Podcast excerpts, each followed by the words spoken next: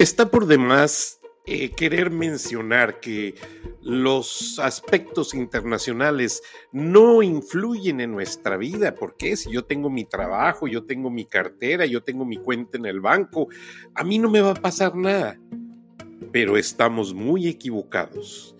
El efecto Trump, o sea, el presidente de Estados Unidos, de la nación más poderosa a nivel global, está tomando decisiones que de cierta manera son congruentes para unos e incongruentes para otros.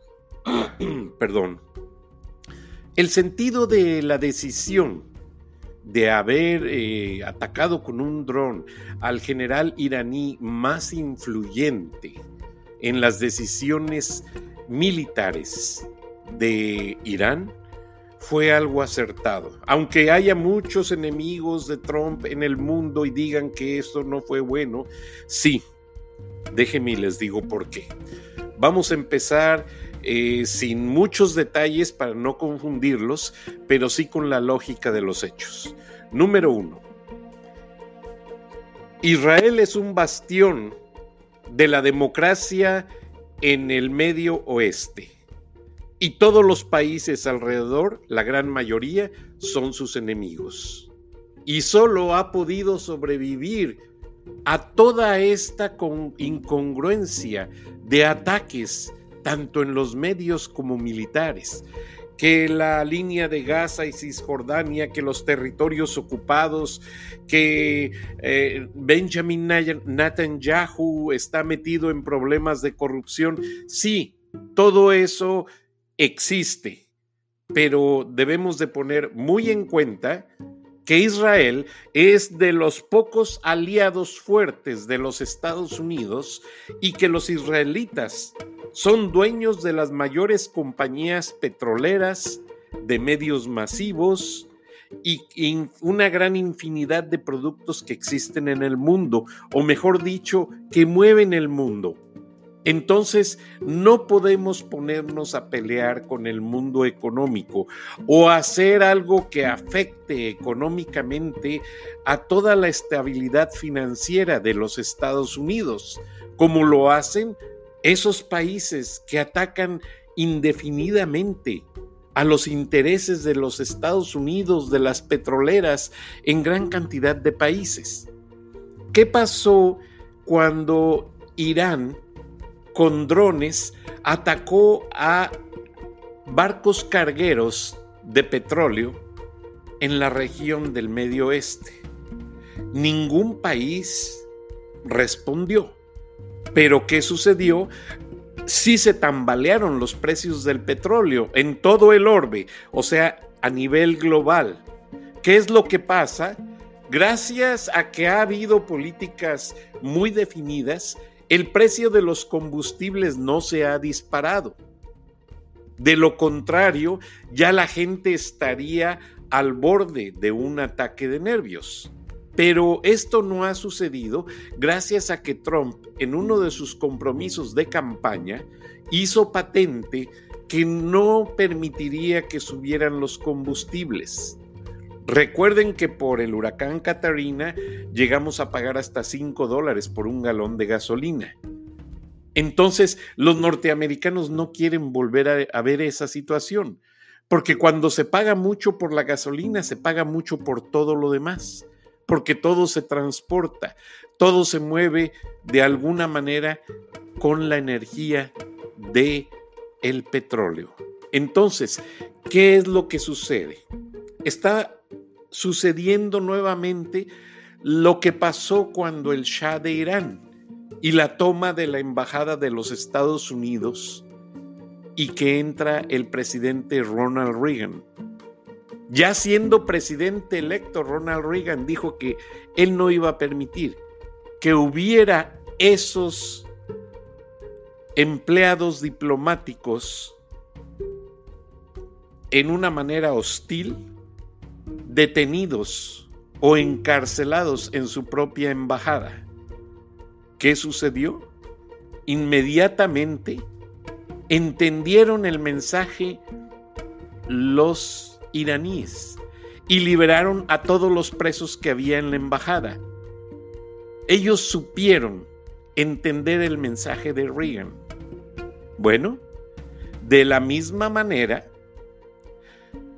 van a entender, por eso el presidente Trump el día de hoy dijo que no se iba a declarar una, una no se iba a hacer una declaración bélica a Irán, pese a que la líder del Senado, Nancy Pelosi, perdón, la líder de la Cámara, Nancy Pelosi, de la Cámara Baja, hizo una reverencia de que el presidente Trump se estaba yendo a la guerra sin consultarlo con el Congreso. No, el presidente Trump, como jefe de las Fuerzas Armadas, tomó una decisión importante de emergencia. ¿Qué pasa? La embajada de Estados Unidos en Irak estaba bajo ataque. Entonces él tenía que responder inmediatamente. Si no, llegaría a pasar lo que sucedió en Benghazi cuando Hillary Clinton no atendió las llamadas ni las peticiones del embajador y todos fueron degollados y masacrados en las calles de Benghazi. Entonces, gracias a Dios, eso no pasó al personal de la embajada de Estados Unidos en Irak. Ahora, no estoy de acuerdo con la muerte, pero el hecho de haber acabado con el general más influyente de Irak, perdón, de, Irán, fue algo de lo más efectivo estratégicamente hablando. Simple y sencillamente porque de esa manera el nuevo Shah, como le quiera llamar, está debilitado. No tiene otro estratega que le pueda decir adecuadamente qué paso dar para actuar contra las acciones eh, de Estados Unidos. Entonces ya el presidente Trump anunció esta tarde de que no iba a haber más confrontación bélica, pero que sí iban a defender su embajada de una manera muy cuidadosa y que iban a permanecer en la región. Ya hay anuncios de que cuatro mil tropas, o sea, cuatro mil soldados, fueron embarcados. Otros tantos ya se encuentran en Kuwait, país vecino de Irak. Entonces ya están a la expectativa. Ahora, ¿por qué doy toda esta circunferencia de acontecimientos?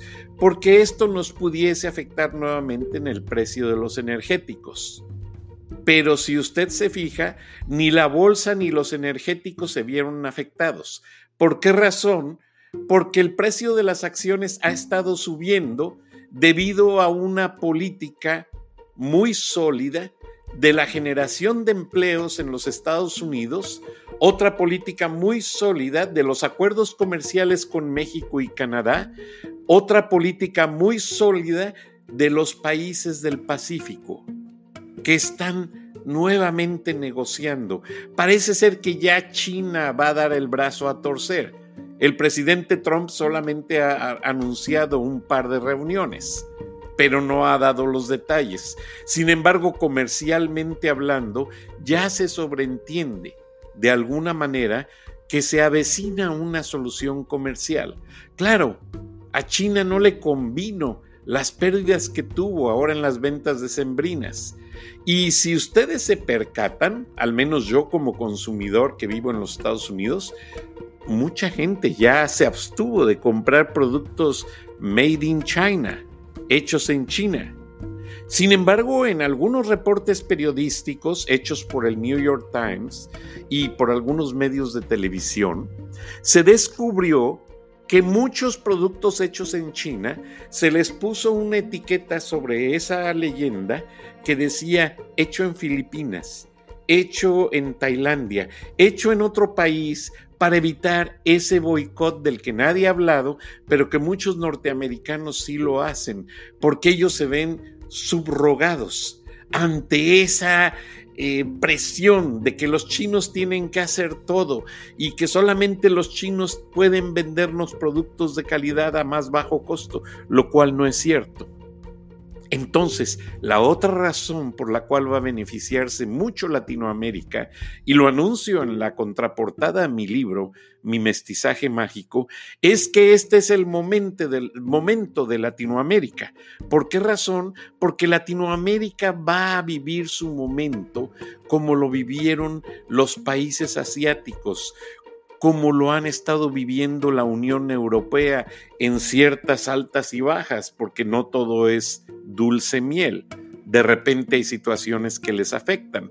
Entonces ahora que China está sediento de seguir maquilando productos, hay mucho deseo de las empresas y corporativos norteamericanos de seguir maquilando, pero ya no en China, sino en México, El Salvador, Honduras, Guatemala, Colombia, Costa Rica, todos esos países se van a ver beneficiados. ¿Por qué razón? Porque tienen recursos, tienen agua, tienen minerales, tienen alimentos, tienen elementos para cumplir con esa base fundamental de recursos naturales, de minerales, para poder salir avante en un medio comercial tan agresivo como es competir con China actualmente. Y si lo dudan, pues quédense dudando, porque yo les aseguro que la mano de obra de todo Latinoamérica es tan competitiva o quizás más competitiva que la mano de obra de cualquier país asiático. Sí, ya México ensambla pantallas de televisión extraplanas, ya México ensambla teléfonos celulares, México ensambla infinidad de electrodomésticos que se mandan no solo a otros países, sino que, por ejemplo, les voy a dar una, un ejemplo muy particular. Ustedes conocen la marca General Electric. La marca General Electric compró o se asoció con la empresa mexicana Mave. Y por el boicot comercial, eh, eh, General Electric no le puede vender electrodomésticos a Irán y a muchos países que están boicoteados por las reglas comerciales de los Estados Unidos. Pues, oh, México es mágico. Sí, a través de Mave, General Electric le surte electrodomésticos a todos esos países con los cuales Estados Unidos no puede negociar. Y todo aparece como una mera negociación comercial entre México y ese país. Pero detrás de todo esto están los Estados Unidos. O sea, los boicots comerciales existen solo de nombre. En muchos tratados en muchas situaciones noticiosas que se manejan de manera agresiva y particularmente con mucha rimbombancia en las noticias y todo, pero realmente en el fondo de la situación se sigue vendiendo, se siguen haciendo productos, se siguen haciendo una infinidad de acuerdos. Entonces, todo esto viene a mejorar a Latinoamérica. Y no solo en el aspecto de la mano de obra, en el aspecto de la venta de productos, en el aspecto del ingreso de divisas, México está en una situación en la que va a ser el puente entre Estados Unidos y Canadá y el resto de Latinoamérica. Y para eso el presidente Andrés Manuel López Obrador tuvo una idea muy visionaria de seguir apoyando los proyectos de infraestructura que existen en el istmo de Tehuantepec, en la Riviera Maya, con el tren Maya, en el istmo de Tehuantepec, con esa conexión de hacer que los dos océanos puedan conectarse a través de una red ferroviaria que permita hacer una línea transoceánica, o sea que los buques comerciales puedan pasar del Atlántico en el Golfo de México al Pacífico y ahorrarse miles de millas de ir a dar la circunferencia hasta la Patagonia. ¿Por qué razón? Porque ya el canal de Panamá ya es insuficiente. Recuerden que el comercio ha crecido agresivamente y antes había barcos suficientes y las esclusas del canal de Panamá no se veían tan afectadas. Actualmente el canal de Panamá ya requiere de mucho mantenimiento y no se le puede dar debidamente por ese gran tráfico de buques cargueros. Entonces, la siguiente idea es apoyar a México a que se haga ese gran proyecto, el cual aplaudo y estoy muy de acuerdo con que se concluya, porque eso va a significar más negocios, más ingresos y más trabajos para México. Entonces, eso va a batir el desempleo. Muchos están quejando que va a afectar eh, pues la selva chapaneca, que va a afectar Oaxaca, que va a afectar gran cantidad de lugares o zonas indígenas. Pero señores, todo el mundo lo sabemos. La contaminación, el sobrecalentamiento global está afectando de una manera más agresiva a todo el mundo y no hay ni siquiera algo que lo demuestre. ¿Por qué? Porque muchos atribuyen el sobrecalentamiento global a que no hay un control en la emisión de carbonos. Pero también vemos sobre temperaturas, huracanes y eh, situaciones climatológicas que ya han sucedido hace muchos años de manera similar, antes de que hubiera una preocupación sobre lo que es el medio ambiente. Entonces es algo que realmente está todavía en el aire. Sin embargo, sí hay que apoyar las medidas ambientalistas, porque todos los días pueden suceder cosas. Pero veamos, a todos nos está afectando. México tiene una gran población israelita de ascendencia israelita. Recuerden que cuando pasó la Segunda Guerra Mundial, pues realmente fue México el que abrió sus brazos, sus fronteras a gran cantidad de ciudadanos judíos para que se vinieran a residir y realmente trajeron progreso, trajeron alegría a nuestra patria porque fueron bien recibidos. Lo mismo cuando el general Cárdenas y que fue el golpe de Estado en España le abrió la puerta a, los ciudadanos de la madre patria, los españoles, que gran parte se fueron a vivir a Michoacán y Guanajuato. Realmente toda esta gente pues vino a contribuir a nuestra sociedad. De igual manera lo están haciendo en Estados Unidos, en Nueva York. Sin embargo, vemos paralelamente que al lado del conflicto que sucede en Irán, están pasando ataques contra ciudadanos israelitas en Nueva York, algo que realmente había sido difícil de entender y de ver. Ahora, pues realmente Estados Unidos va a tomar más medidas de protección porque se temen muchas, muchas retaliaciones desde el punto de vista terrorista, valga la redundancia y que rimó, por el hecho de que asesinaron a este líder militar.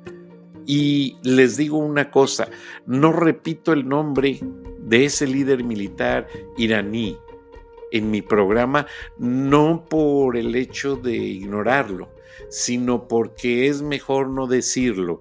Recuerden que mi programa llega a muchas corporaciones noticiosas de Estados Unidos y el hecho de estar repitiendo este nombre afecta completamente a estas corporaciones y simplemente se hacen más vulnerables a ser atacadas por los grupos terroristas. Entonces mejor lo dejamos ahí como un general iraní, como tantos que ha habido, que han realmente sopesado y que han realmente eh, sido los mayores enemigos del mundo occidental, no solo de los Estados Unidos. Entonces, vamos a ver mejor lo positivo, porque esta es una charla, esto no es un reporte noticioso. En la charla analizamos que de todos estos problemas se conjuga una solución. ¿Cuál es? De que los países de Latinoamérica van a ser más beneficiados si estos problemas llegan a ponerse de una manera álgida. ¿Por qué razón? Perdón. Porque esta actividad terrorista, Estados Unidos no la va a permitir, número uno. Número dos, Latinoamérica no le queda otra alternativa más que unirse a los Estados Unidos. Latinoamérica vive mucho de todo lo, la, la gran fortuna económica que maneja Estados Unidos. Nomás empecemos por el lado de los inmigrantes. Luego los productos y marcas que se exportan a esos países y de los cuales vive mucha gente. O sea, es una cadena de un dominó grandísimo la que se vendría abajo si mucha gente en Latinoamérica empezamos con esa mentalidad negativa a querer eh, tomar partido que porque los iraníes, perdóneme lo que le voy a decir, ni los iraníes ni los iraquíes nunca le van a dar de comer a sus hijos como nos están dando los norteamericanos. ¿Por qué? Porque aunque José se atravesó con Pedro la frontera sin documentos, ahí andan pintando casas y poniendo techos y se les paga, quizás no mucho, pero sí se les paga lo suficiente para que coman ellos bien acá y para que manden para sus peloncitos en México y para que su señora no le falte para la renta. Quizás no son millonarios, quizás no son eh, gente muy rica, pero cuando menos Estados Unidos les permite sobrevivir y eso es un gran beneficio. Ha habido quienes siempre se quejan y dicen, ay, pobre de México, tan lejos del cielo y tan cerca de los Estados Unidos. Eso es una aberración. Eso fue escrito por un periodista regiomontano en la época de la guerra México-Estados Unidos, pero los tiempos han cambiado y ningún país le da tanto trabajo a ciudadanos mexicanos como los Estados Unidos. Ningún país le compra tantos productos a México como los Estados Unidos. Ningún país le da tanta oportunidad a los profesionistas mexicanos como es los Estados Unidos. Ningún país le da tanta apertura en sus universidades a los jóvenes y a los deportistas como son los Estados Unidos de Norteamérica.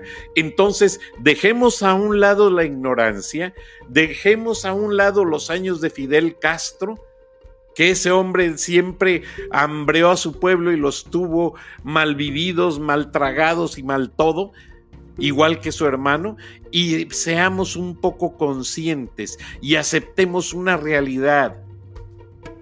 Tenemos que defender como continente al que nos da de comer y no es que sea pro-yanqui o no es que esté en contra de mis propios principios latinos. No, no es eso. México está viendo que dependemos mucho de Estados Unidos y ya lo vieron cuando empezó esa amenaza de las posibles eh, de las posibles eh, afectaciones fiscales, por así decirlo, a todos los productos que vienen de México si no se hacía algo para detener esa masiva inmigración de caravanas hacia la frontera con Estados Unidos, se tuvo que detener, se tuvo que hacer eso. Entonces, realmente no nos queda alternativa. Tenemos que cooperar con el gigante, quiéranlo o no, por la simple y sencilla razón de que nuestra paz social nuestra economía, nuestros empleos y una gran eh, cantidad de cosas se derivan de la estabilidad de los Estados Unidos. O sea, si los Estados Unidos empieza a divagar y deja que estos países se apoderen del petróleo totalmente, se apoderen de la paz mundial, imagínense el mundo en manos de Saddam Hussein Ustedes no lo saben, pero Saddam Hussein para sostenerse en el gobierno diariamente mandaba asesinar y fusilar gente. Ese era el gobierno, esa era la autoridad de Saddam Hussein. un asesino. Ahora, si ustedes no han leído los libros y no han leído las noticias, los ciudadanos iraquíes están hartos de la influencia de los grupos extremistas que se pasan de Irán y de Siria a afectar a Irak. Irak después de la guerra tiene plantas tratadoras de agua, tiene un poco más de seguridad. Los ciudadanos han gozado de elecciones libres, pueden incluso practicar la religión que ellos deseen o que sientan que ellos pueden practicar sin estar amarrados al yugo musulmán. Ahora, no estoy en contra de, la religión musulmán. Lo que sucede es que la religión musulmán en esas naciones se practica de una manera extremista, una manera muy diferente a como la practican los musulmanes que viven aquí en los Estados Unidos y que están a 25 millas de mi casa. Ahí tienen su templo musulmán. CBS Atlanta tiene su estación de televisión y enfrente tienen un templo musulmán y no hay problemas de ninguna índole. Entonces, lo que yo trato de explicarles y hacerles entender es que este conflicto internacional lo tenemos que desglosar muy cuidadosamente y entender que cuando Kuwait fue invadido por Irak y que destruyeron pozos petroleros, México fue el que sacó adelante el abasto de petróleo para Estados Unidos en aquellas épocas de los años 90, cuando fue la tormenta del desierto. Entonces, no malinterpretemos, México y Estados Unidos son vecinos y son buenos vecinos, tienen buenas relaciones. México e Israel son buenos países con buenas relaciones. Entonces, no podemos nosotros permitir que una situación derivada de un conflicto que no entendemos nos haga actuar de una manera pues divagada por no entenderlo. Tenemos que ser congruentes la mayoría de nuestros empleos dependen de empresas norteamericanas. Por ende, debemos de ponernos a trabajar más y de hacer más por nuestras familias y de preservar esa paz que tanto necesitamos. Ahora, a México están llegando infinidad de ciudadanos del Medio Oeste, del Líbano, de Israel, perdón, de, de Irak, de Irán, de, desde que empezó la primavera musulmana en Egipto han llegado infinidad de gentes que lamentablemente no tienen muy buenos deseos hacia los Estados Unidos. Entonces hay que mantenernos al margen. México respeta el principio de, principio de autodeterminación de los países. México no se mete con ningún país que tenga que ver con algún conflicto mundial. México no participa de guerras. México no apoya bélicamente a ningún país. Simplemente le da asilo político a aquellos que lo buscan porque se sienten perseguidos. Hasta ahí llega México y es algo muy aplaudible. Y lo ha hecho con líderes rusos como Trotsky y lo ha hecho con... Eh, acuérdense que vino el Shah de Irán a vivir a México, estuvo en Acapulco. Entonces, entonces, mucha gente ha venido a suelo mexicano a autoprotegerse. Eso no hay que malentenderlo ni confundirlo. México respeta la doctrina Estrada, que es una doctrina creada por un mexicano de Sinaloa y que realmente tiene una magnitud global porque todos los países han reconocido esta doctrina como una parte elemental para salir adelante. Pero si nos ponemos a atacar al vecino sin ninguna justificación, solamente nos estamos poniendo una soga en el cuello y automáticamente se le está poniendo a nuestros mil, millones de mexicanos que todavía trabajamos en este país.